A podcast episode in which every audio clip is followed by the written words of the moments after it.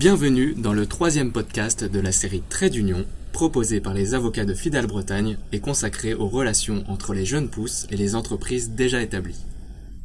Parmi les sources de financement mobilisables pour les startups auprès d'opérateurs économiques déjà établis, nous allons nous pencher sur une question à laquelle les start ne pensent pas de prime abord. Rechercher à nouer des partenariats d'affaires avec le secteur public. Mais d'abord, pourquoi n'y pensent-ils pas?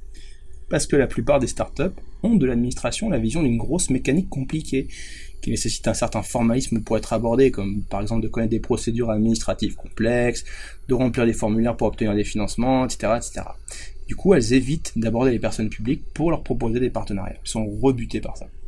Et s'agit-il simplement d'une idée reçue? Oui, les personnes publiques sont très preneuses en fait de relations avec les startups. Il est possible de conclure de manière très très simple des partenariats financiers avec les administrations. C'est une piste qu'il ne faut surtout pas négliger lorsqu'on élabore son business plan. En effet, bon nombre de personnes publiques ont une politique très incitative en matière de valorisation de l'innovation et elles auront tendance à financer des solutions innovantes développées sur leur territoire. Elles y gagnent en termes d'image, mais elles font également bénéficier des avancées technologiques à leurs usagers. Tout le monde y gagne. Alors, ces modes de financement se destinent-ils à des profils bien particuliers? Vous l'aurez compris, cette source de financement est surtout envisageable pour les startups qui sont orientées vers les services d'intérêt général.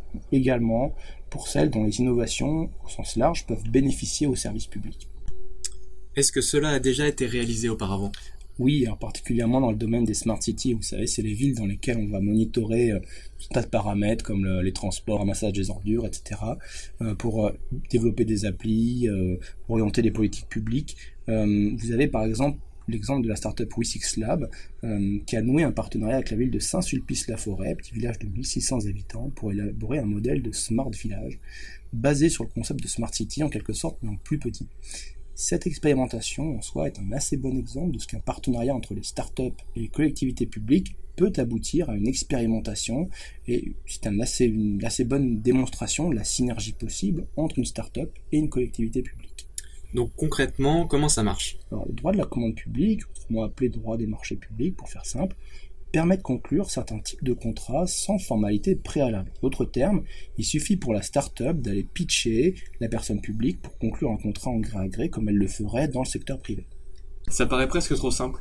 Alors, tout dépend du degré de maturité du projet de la start-up. Et qu'entendez-vous par degré de maturité? Pour les startups dites early stage, les, projets qui ne sont pas encore commercialisables, il est possible de conclure des contrats de R&D avec les administrations, par exemple les universités, les établissements d'enseignement sont assez preneurs, assez friands de ces, de ces montages-là, mais aussi parfois les collectivités publiques qui veulent afficher ouvertement un soutien à l'innovation et la recherche. Euh, la passation d'un contrat de R&D avec l'administration n'est précédée d'aucune procédure préalable. C'est assez simple, on va la pitcher, comme tout à l'heure je vous ai expliqué. Euh, et ces clauses sont librement définies entre la start-up et l'administration. En général, il s'agira pour l'administration de financer un prototype ou une preuve de concept, et en contrepartie, vous avez un partage des droits sur les résultats de la recherche. Toujours est-il qu'à ce stade, la solution n'est pas encore euh, produite ni mise sur le marché.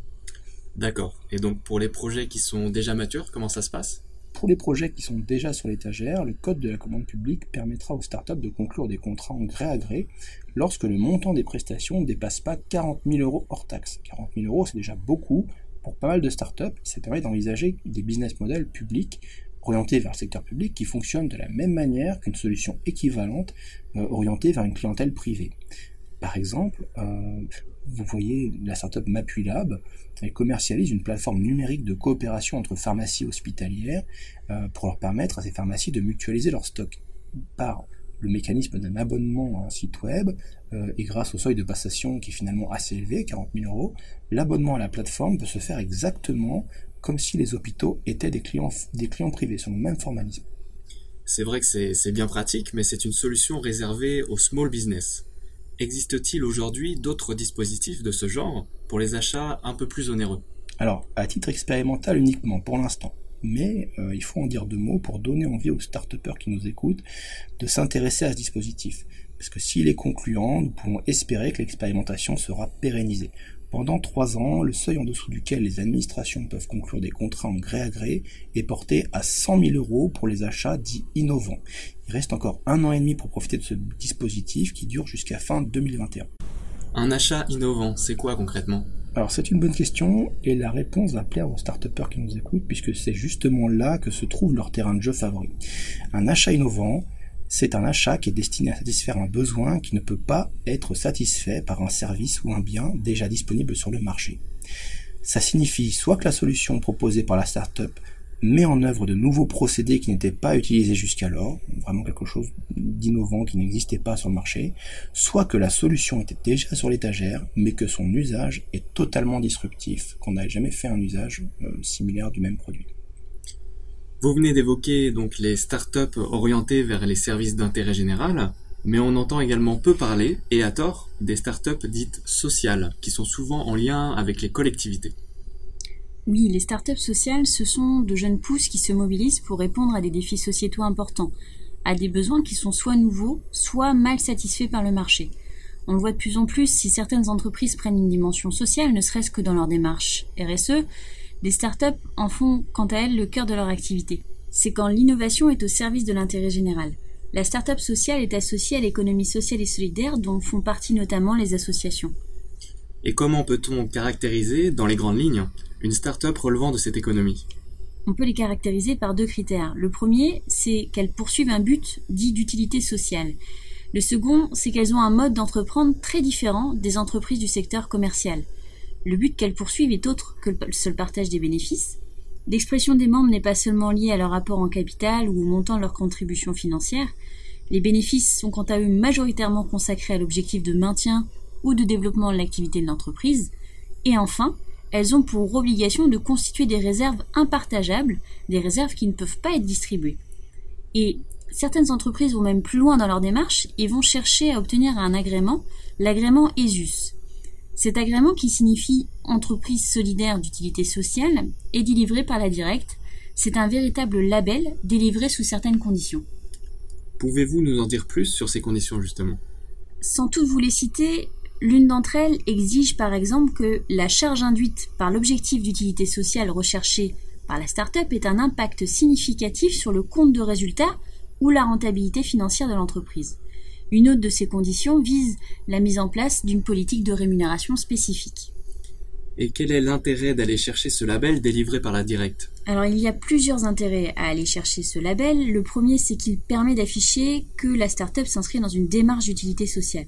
On sait aujourd'hui que nous cherchons à consommer différemment.